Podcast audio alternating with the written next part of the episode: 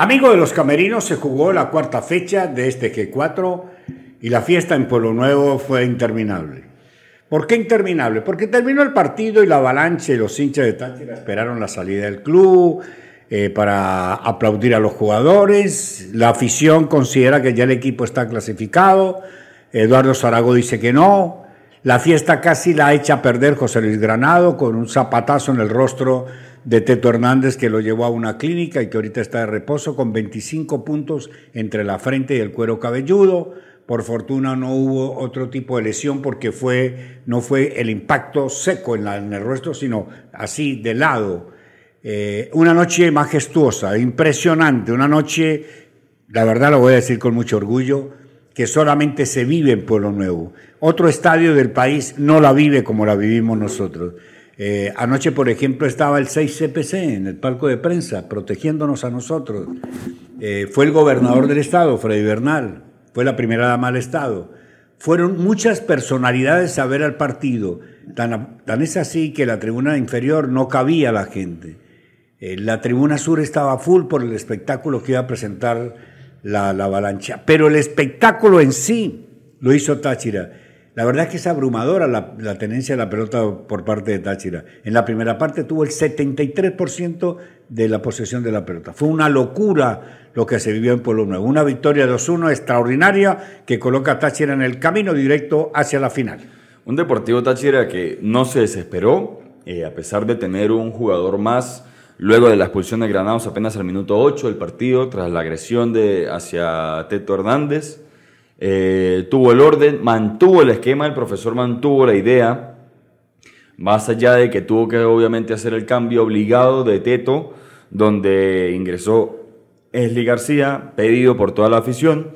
Y luego ya para finalizar el primer tiempo llega Coba con una jugada colectiva muy importante. La jugada colectiva para el gol de Coba conectó seis, seis pases directos y dos dentro del área de la academia, antes del remate de Coba. Entonces, eh, es importante ver también cómo fue el desarrollo del equipo, como menciona Jairo Adolfo, el ver cómo no, como vuelvo y menciono, no se desesperaron al ver que más allá de que el gol a los pocos fue el empate de la academia tras el penal. Que no fue penal. Sí, está un poco dudoso. Viendo la eh, repetición, viendo las, las tomas, no, no, fue penal. No parecía, muy, no parecía penal. Eh, parecía más bien que el jugador contrario buscaba el, el contacto. Obviamente, el, el, árbitro Jesús Valenzuela lo dicta como penal. El VAR parece que lo corrobora porque no lo llaman a ver, eh, mira, no fue penal o si fue penal. Sí, esa fue la decisión del, del árbitro.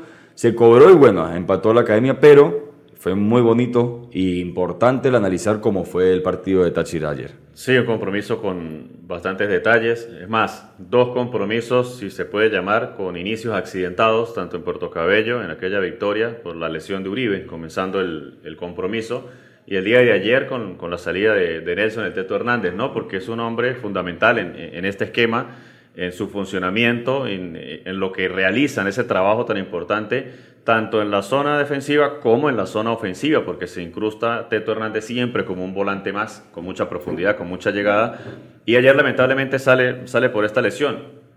Ahí es donde uno dice, eh, los partidos tienen historias distintas y hay que estar preparado para cualquier eventualidad. La que sucede ayer, se nota que todo igual es trabajado, ¿no? Porque sale Teto Hernández, ingresa Esli García, el equipo no se cae, sino cada quien sabe cuál es su función, cuando un compañero no está, y el equipo lo intentó en, posesión, en tenencia. Eh, no fue profundo en la primera parte, creo que ahí sí me, me, parece que le faltó al equipo un poquito más en, el último cuarto de cancha, pero también hay que decir que el rival con uno menos jugó mejor. Para mí la academia se defendió bien hasta donde pudo.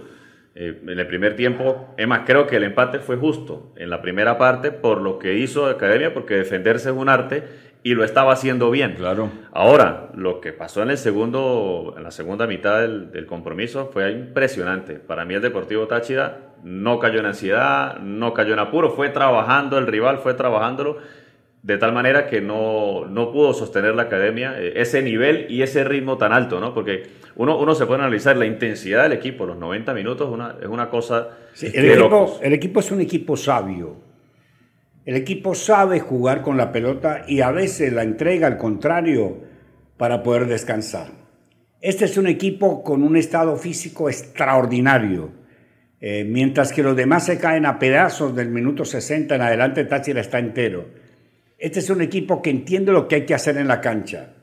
Creo que moldeó Eduardo Zaragoza un equipo para pelear el título y creo que lo va a pelear con mucho honor.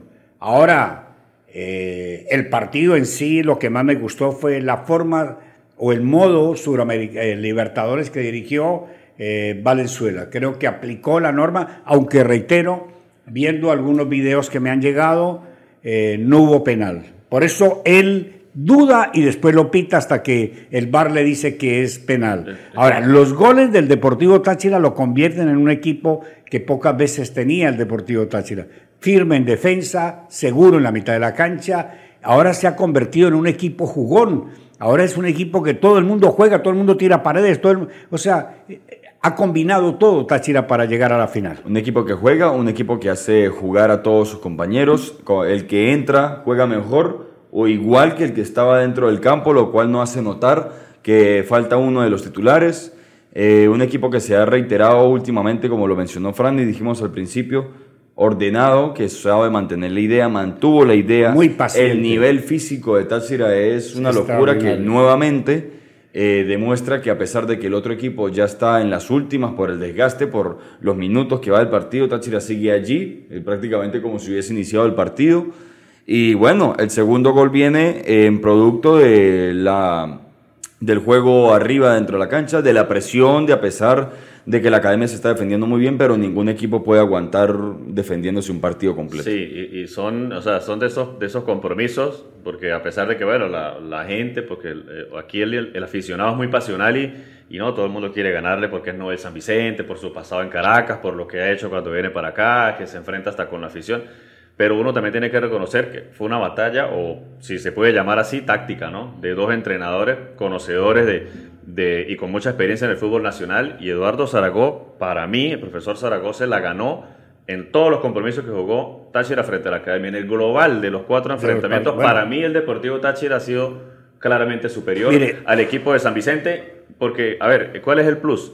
Táchira, por eso decimos que está uno o dos escalones por encima del resto, porque la academia no se olviden que fue líder, cabalgó mucho tiempo, pero es un equipo que está de más, se ha venido a menos. Y el Deportivo Táchira está de en el lado contrario, de menos a más, y se notó ayer, sobre todo en la segunda parte. Mire, hay un detalle que hacen del fútbol impredecible, y cuando yo he sostenido a lo largo de mi vida que el fútbol no tiene honor, es verdad mientras que a la academia el área la conforman jugadores altos en la parte defensiva y altos y corpulentos en la parte ofensiva, le hizo el gol Marrufo, de tiro de esquina. De cabeza. Y de cabeza. O sea, uno no entiende. Se supone que con todos los grandotes que tiene la academia, todos los centros, los tiros de esquina tienen con qué rechazarlo.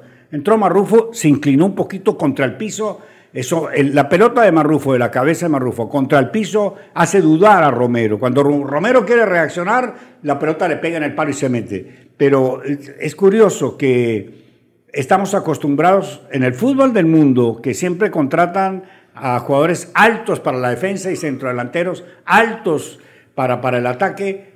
Un bajito, ni tan bajito, pero logró superar todos los grandetes de la academia para el 2-1 definitivo. Y lo que fue eh, el gol, lo que significó, y para dar contribución también a lo que, los, lo que puede ser lo injusto de que es el fútbol, la academia terminó de segundo en el, en el torneo y ahorita va de penúltimo, el G4. Último. Sí, hay que decir Que... Claro, igual tiene alguna chance, ¿no? Lo que pasa es que. Sí, pero es muy difícil. Es difícil. Ellos van ahorita a Caracas. En el otro resultado, porque esto sigue calientito, ¿no? El miércoles hay una fecha que se juega en simultáneo eh, portuguesa le dio vuelta al marcador, ¿no? 3 a 1. El avioncito blanco. El avioncito blanco que está pasando eh, sus últimos años. Está muy dulce con el gol. Eh, fue un refuerzo que trajo el portuguesa. 3 por 1 y dejó también al Caracas ahí, ¿no? Algo incómodo a pesar de que tiene 5 puntos, de que juega en casa en la próxima jornada frente a Academia.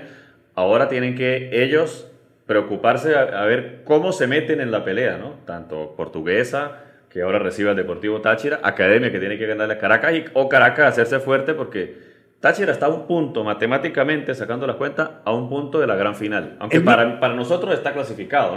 El, miércoles Táchira va de visitante en la quinta fecha frente al portugués. Sí. Partido que no contará con Teto Hernández, hablando con Teto, que estuvimos en comunicación desde anoche con él y la familia. Seguramente el Teto podría estar, sí, tiene buena reacción, buena sanación para la final de la temporada. Para estos partidos no va a estar el Teto. Eh, el partido se jugará simultáneo con el mismo partido entre Caracas y, la Academia. Eh, Táchira, los jugadores están muy, pero muy convencidos de que no van a ceder un solo punto, que van a ir a lograr la victoria. Y lo mejor de todo, lo mejor de todo, es que el equipo ya sumó 26 partidos invicto. Correcto. Eh, ¿Podría entonces el mismo profesor Zaragoza romper su propio récord con los tres partidos que le quedan. Y romper el récord nacional. Sí, y... está en 27 partidos. No, lo tiene él. Él lo, tiene. lo tiene con 28, eh, con Lara en la, temporada 2011-2012. Pero ahora con los tres partidos que le quedan podría llegar a 29 en el caso hipotético que llegue a la final y gane. Pero para mí ya llegó a la final y es el favorito. Quiero quiero hacer un agradecimiento público a la avalancha, a todos los aficionados que fueron al estadio por la atención la verdad que fue hermosísimo lo que se vivió en Pueblo Nuevo. Nos escuchamos el miércoles a través de Rune Stereo, que tendrá la señal del partido y de los camerinos, además de buenísima 98.5, para que vivamos la quinta fecha. Hasta otra oportunidad.